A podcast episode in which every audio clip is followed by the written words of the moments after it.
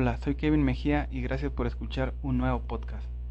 En este podcast, si no estoy mal, es el episodio 13 y en este episodio les voy a hablar sobre el manga de la cultura japonesa y sobre un manga en específico. Y pues voy a comenzar mencionando qué es un manga. El manga es la palabra japonesa para designar las historietas en general fuera de Japón se utiliza para referirse a las historietas de origen japonés. Como ya todos sabemos que es una historieta, pues aquí no le voy a dar tantas vueltas. Si de casualidad alguien escucha el podcast y le interesa leerse un manga, antes que nada tienen que escuchar este dato que voy a mencionarles a continuación. El dato es que en Japón se lee de derecha a izquierda. Cualquier libro, cualquier revista, cualquier periódico siempre se lee de derecha a izquierda al contrario de la forma en que nosotros leemos, que es de izquierda a derecha. Por lo tanto, cuando lees un manga, debes hacerlo en ese orden también, empezando siempre por la esquina superior derecha y siguiendo los diálogos desde arriba hacia abajo. Es decir, comienzan de derecha a izquierda y después de ese orden va de arriba hacia abajo. Anteriormente, cuando no se exportaba tanto manga hacia diferentes países, desde Japón, pues las editoriales japonesas de manga o de las historietas eh, volteaban los diálogos de los mangas para que el consumo de las historietas no tuvieran obstáculo en otros países. Pero muchos, eh, digamos, artistas no estaban de acuerdo, pues sentían que se dañaba el arte. Y hoy en día las traducciones se hacen respetando el diseño original perdón, en todas las historietas o mangas vez que ya dijimos esto, debo mencionar también que dentro de los cuadros o rectángulos del manga, también dentro de los globitos de los personajes de lo que hablan, también siempre se lee de derecha a izquierda. Otro dato importante por si quieren leerse el manga que les voy a recomendar a continuación o cualquier otro manga. Otro dato que les voy a mencionar es que cuando detrás de los rectángulos que estamos leyendo del manga, es decir, los bordes de las páginas sean de color negro, quiere decir que es una escena retrospectiva, es decir, que están hablando del pasado. Y cuando sea el fondo de color blanco, quiere decir que están en el presente o en el momento en que se está contando ese manga. Una vez que les he dado todos estos datos para que puedan leer un manga, les voy a recomendar uno, el cual yo leí. Y pues es el único manga que he leído o el primer manga que he leído y está muy bueno. Es del género terror, ciencia ficción y tragedia. También podría entrar dentro de la categoría gore porque está muy muy brutal. Se llama The Witch House por su traducción al español La casa de la bruja. Que les mencioné en la categoría que entra este cómic, pues ya podrán hacerse una idea de lo crudo de lo interesante, de lo realista dentro de lo que cabe de la historia de ciencia ficción. Un cómic que realmente está basado en tragedias. Alrededor de todo el cómic te intriga y pues hay escenas muy brutales o muy sádicas o gore. La historia de este manga de Witch House comienza contándonos el día a día de una niña llamada Helen. Una niña la cual nos hacen saber en el manga que es una niña que está muy enferma, tiene una enfermedad la cual le provoca sarpullido en toda la piel, es decir, le provoca barritos. Esos barritos o este sarpullido truena y hace que toda su piel duela y esté manchada de sangre. Sumado a esto, la niña también tiene mucho dolor al caminar, duelen sus piernas, duelen sus huesos, le duele todo el cuerpo prácticamente y pues esto hace que no pueda salir de su casa para nada. Así que nos cuentan que cuando era chica pues su enfermedad no estaba tan avanzada porque prácticamente con el transcurrir del tiempo su enfermedad avanza. Entonces la niña sí salía a jugar cuando estaba más pequeña. Pero ella vive solamente con su papá y con su mamá y en la historia nos menciona que su papá no le habla para nada, que ella siente que su papá no la quiere pues nunca la voltea a ver y nunca la llama por su nombre, es más, nunca le dirige la, la palabra. Y pues la única familia que ella tiene prácticamente es su mamá.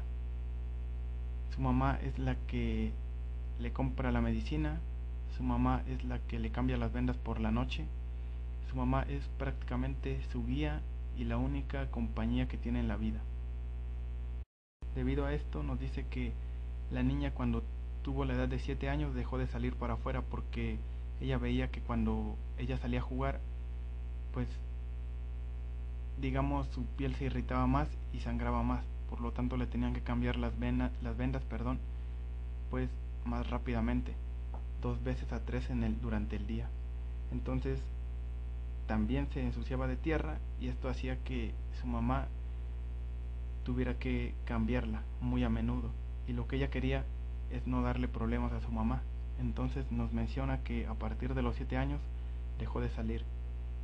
Simplemente se quedaba en su cama viendo por la ventana para no darle problemas a su mamá.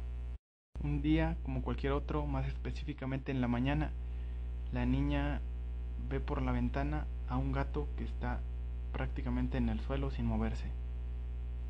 La niña supone que está muerto y decide salir a ver si efectivamente el gatito que veía por la ventana estaba muerto.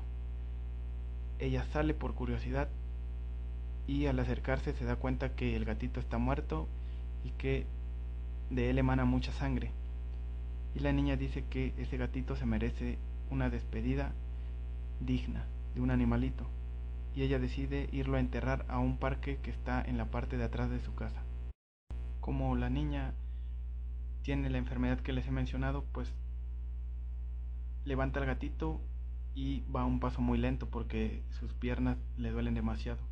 Ella llega al parque y se inclina en la tierra y con sus manos hace un hoyo. En este momento de la historia nos dice que la única parte de, del cuerpo de Helen que no siente dolor o que no está afectado por la enfermedad son sus brazos. O sea que la niña prácticamente puede excavar sin problema pero sí que sus piernas le duelen bastante por el hecho de que está hincada haciendo el hoyo. Se le va ahí prácticamente toda la mañana y parte de la tarde en enterrar al gatito. Una vez que acaba de enterrar al gatito, se da cuenta que ya es hora de llegar a su casa, pero que está dentro del tiempo para que pueda ella cambiarse y no darle problemas a su mamá.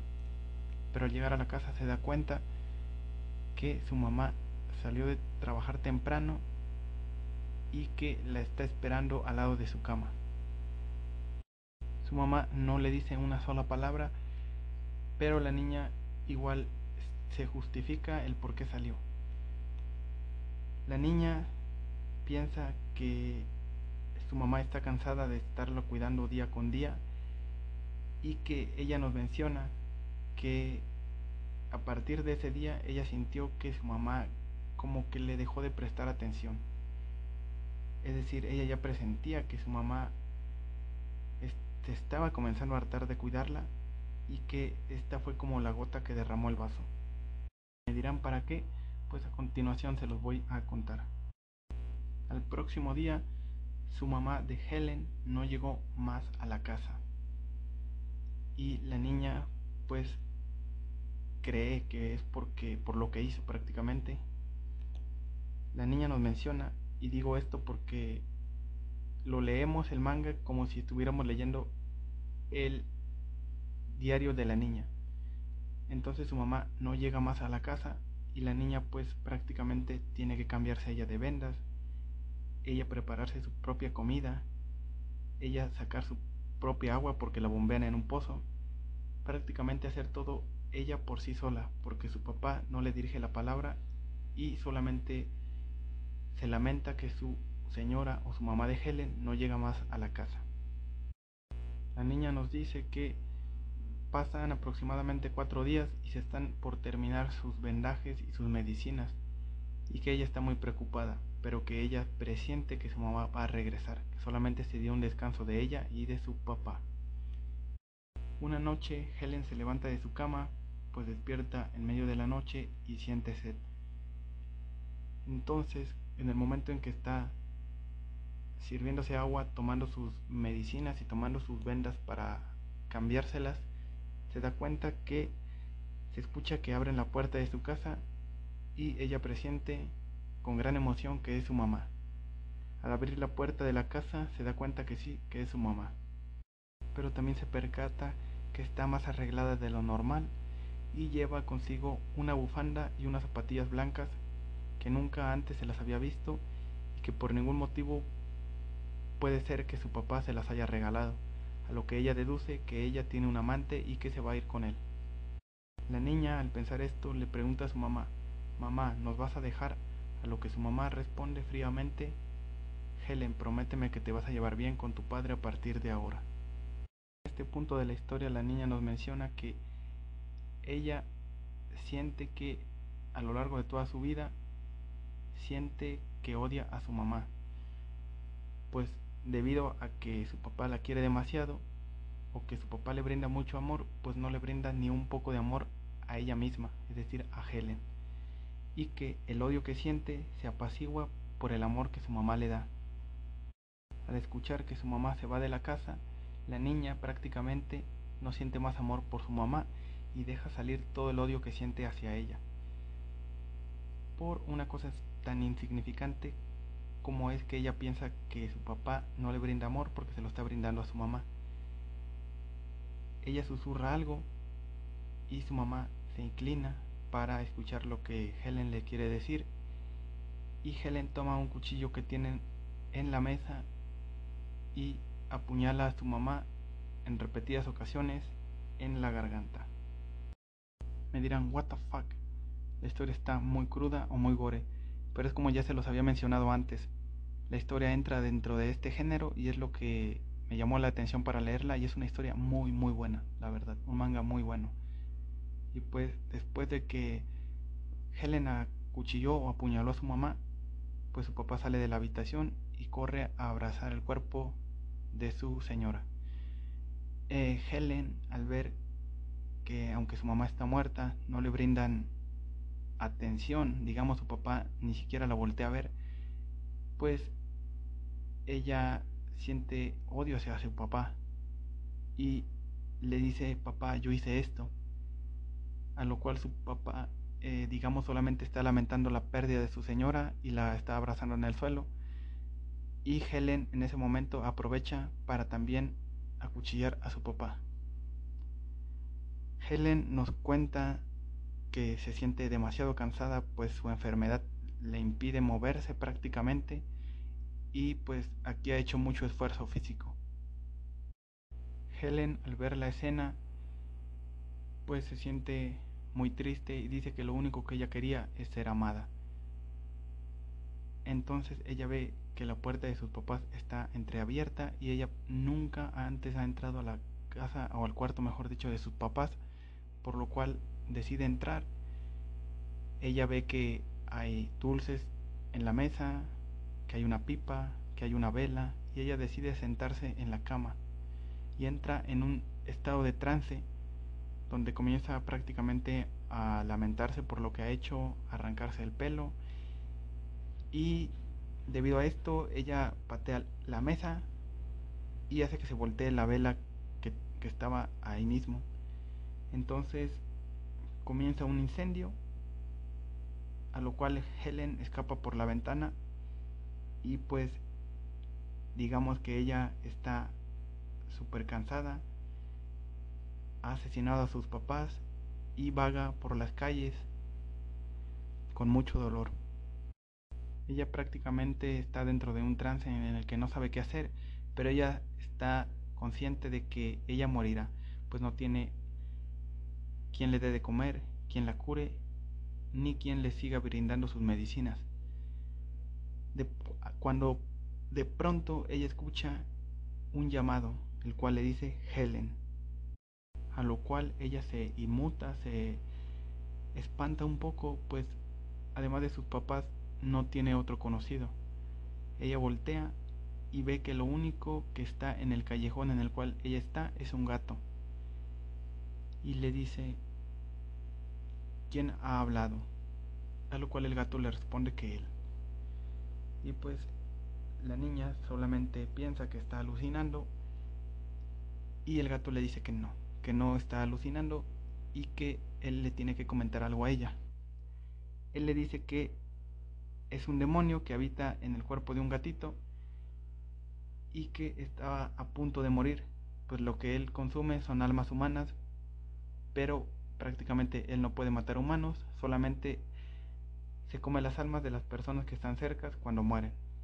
Él le dice que él estaba a punto de morir de hambre, pero que ella, al matar a sus papás, pues él ha aprovechado y se ha comido sus almas. Él le dice que debido a este regalo, bueno, porque él lo ve así, ¿verdad? Él está dispuesto a ayudarla. Le dice que él le va a regalar una casa y que él, digamos, se va a hacer cargo de ella. Le dice, ¿quieres irte conmigo? Yo te daré una casa y te cuidaré. Helen, digamos, piensa un poco y ella deduce que tiene dos opciones. Uno, irse con el gatito o dos, ignorarlo y prácticamente ella abandonarse y aceptar su destino, el cual es morir en las calles. A lo cual ella dice que ella no quiere pasar frío y que acepta. Bueno, prácticamente no le dice como tal que sí, solo asiente. Pues dice, no quiero morir y asiente. Entonces el gatito le dice, ok. Y de pronto los dos desaparecen. Joder, no sé qué tal estoy narrando porque creo que estoy narrando como que un poco robótico. Porque en serio que no estoy leyendo nada. Solamente me leí esa historia dos veces ayer y pues ahorita digamos que tengo la memoria fresca y la estoy contando tal cual me acuerdo. Espero y no estoy leyendo, no estoy leyendo, no estoy este digamos narrando eh, un poco lento o de manera robótica. Y pues voy a continuar. Helen despierta y despierta en una casa enorme, digamos en una habitación enorme, por lo cual ella deduce que la casa es gigantesca, digamos casi casi una mansión. Ella dice que debe de estar soñando, pero que solamente quiere mantenerse dormida un poco más ella siente que le hablan y es el gatito, el cual le dice, no Helen, no estás soñando, esto es realidad y esto está pasando. A partir de hoy eres una bruja y esta es tu casa. Que Helen decide seguirle el juego al gatito porque ella piensa que es un sueño y decide levantarse de su cama, a lo cual normalmente ella levantarse siente mucho dolor, pero esta vez no siente ni un poco de dolor. El gatito le dice que ella, mientras permanezca en esa casa, ella va a estar curada y que prácticamente todo va a ser perfecto para ella. Pero que lo que ella tiene que hacer es atraer gente a la casa y digamos que ya sea ella o la casa se van a hacer cargo de las personas, es decir, los van a matar y esas almas serán consumidas por el gatito. Es decir, ella es una bruja y le tiene que dar de comer, digamos, a él que es su guía y que prácticamente él es un demonio. Prácticamente para Helen es un sueño que no le duela su cuerpo, que pueda comer lo que ella quiera y digamos que no sentirse enferma. Entonces a lo cual ella pues digamos está de acuerdo. Pero el gatito le dice que no puede salir de la casa, que adentro de, ella puede encontrar todo lo que ella quiera, pero nunca más debe de salir de la casa. También le menciona que ella es inmortal. Debo decir que Helen tiene solamente 7 años. Pero en la historia pues ya se nos va, eh, digamos, narrando lo que el gatito le hace saber a Helen sobre sus poderes, sobre magia. Y digamos que con el tiempo Helen eh, atrae a personas a la casa porque el gatito le enseña, digamos, como un hechizo en el cual ella atrae personas a la casa y pues poco a poco ella comienza a matar gente, a darle almas al gatito y a cambio él le da, digamos, medicina. Pero ustedes me dirán, ¿para qué le da medicina si ella está bien? Pero digamos que ella está bien solo mientras esté adentro de la casa. Al momento en que ella salga, digamos que ella se va a ver como debería de verse según transcurriera el tiempo. Entonces ella sigue consumiendo medicina para que si en algún momento se le acaba la magia a ella o a la casa, pues ella no esté tan mal. Y en este punto nos empiezan a contar cómo a través de siglos y décadas Helen mata y acribilla a una tras otra tras otra persona.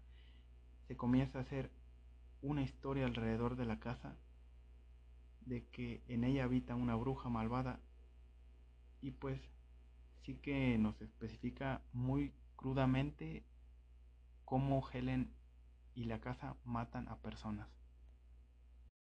Creo que podría contarles toda la historia, pero creo que eh, eso mataría un poco si ustedes quieren leerla. Es decir, si ustedes las leen, les aseguro que les va a intrigar todavía más en caso de que estuvieran escuchando cómo la narraba yo y pues podrán ver cómo es Helen y la carnicería que ésta hace al matar personas y cómo una niña de 7 años es tan cruel.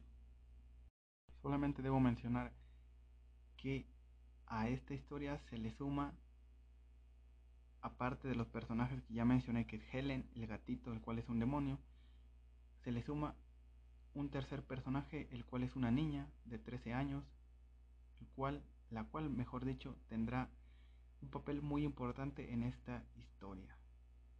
¿Qué será? Helen encontrará un amigo o Helen seguirá, digamos, matando y acribillando personas. Pues hasta aquí les dejo la narración y los invito a que se lean este manga o esta historia llamada The Witch House o por su traducción al español La Casa de la Bruja. Debo mencionar también que hay dos formas para leerse esta historia.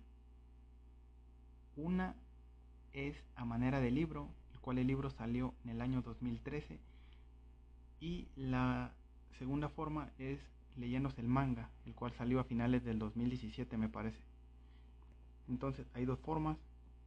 Yo ya leí el libro y leí el manga y los dos prácticamente nos dicen lo mismo, solamente que el libro tiene 232 páginas prácticamente y el manga tendrá aproximadamente 160 páginas con ilustraciones y con una cantidad menor de texto al libro, eso sí.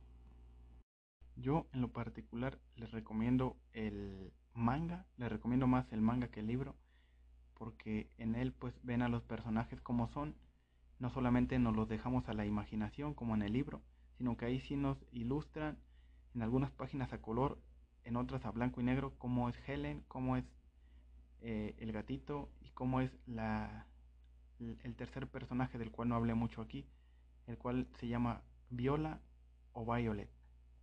No, Violet no, prácticamente sí es Viola. Se escribe tal cual, Viola. Y pues yo les, como les comento, les recomiendo más el manga. Debo mencionar también otro dato, que el libro el cual salió en el 2013, salió a partir de un juego que está para Android y para computadora, el cual se llama The Witch House, el cual es un juego también muy crudo, el cual se ve desde arriba, es un tipo de juego indie RPG Maker, me parece, lo leí. Y es un juego que no es tan largo, prácticamente si, si decides jugarlo centrándote en él, te lo pasas en un mínimo de media hora. Ya si no eres una persona que juegue mucho videojuegos, prácticamente te aventarás dos horas de juego. El videojuego también obviamente es de terror. Y pues digamos que si a ustedes no les interesa el juego, ignoren esto. Prácticamente la novela tiene vida por sí sola y el manga también vive por sí solo. Solamente debo mencionar que donde acaba la novela o el libro o donde acaba el manga tiene como inicio el videojuego. Así que si quieren complementarlo mínimo pueden ver digamos una historia, la historia del juego en YouTube. Pero como les digo, con el libro o con el manga se dan por bien servidos y es una historia cruda, de terror y demasiado buena. Si quieren el enlace del juego o el enlace del libro o del manga para leérselo, pueden buscarlo o mandar un mensaje ya sea desde Spotify a mi perfil o a mi página de Facebook llamada Kevin Mejía. También mi mi digamos perfil de Spotify se llama igual, pero digamos que si ustedes me escuchan, pues este dato pues es irrelevante. Y muchas gracias por escuchar este episodio. Muchas gracias y nos vemos en el próximo episodio. Adiós.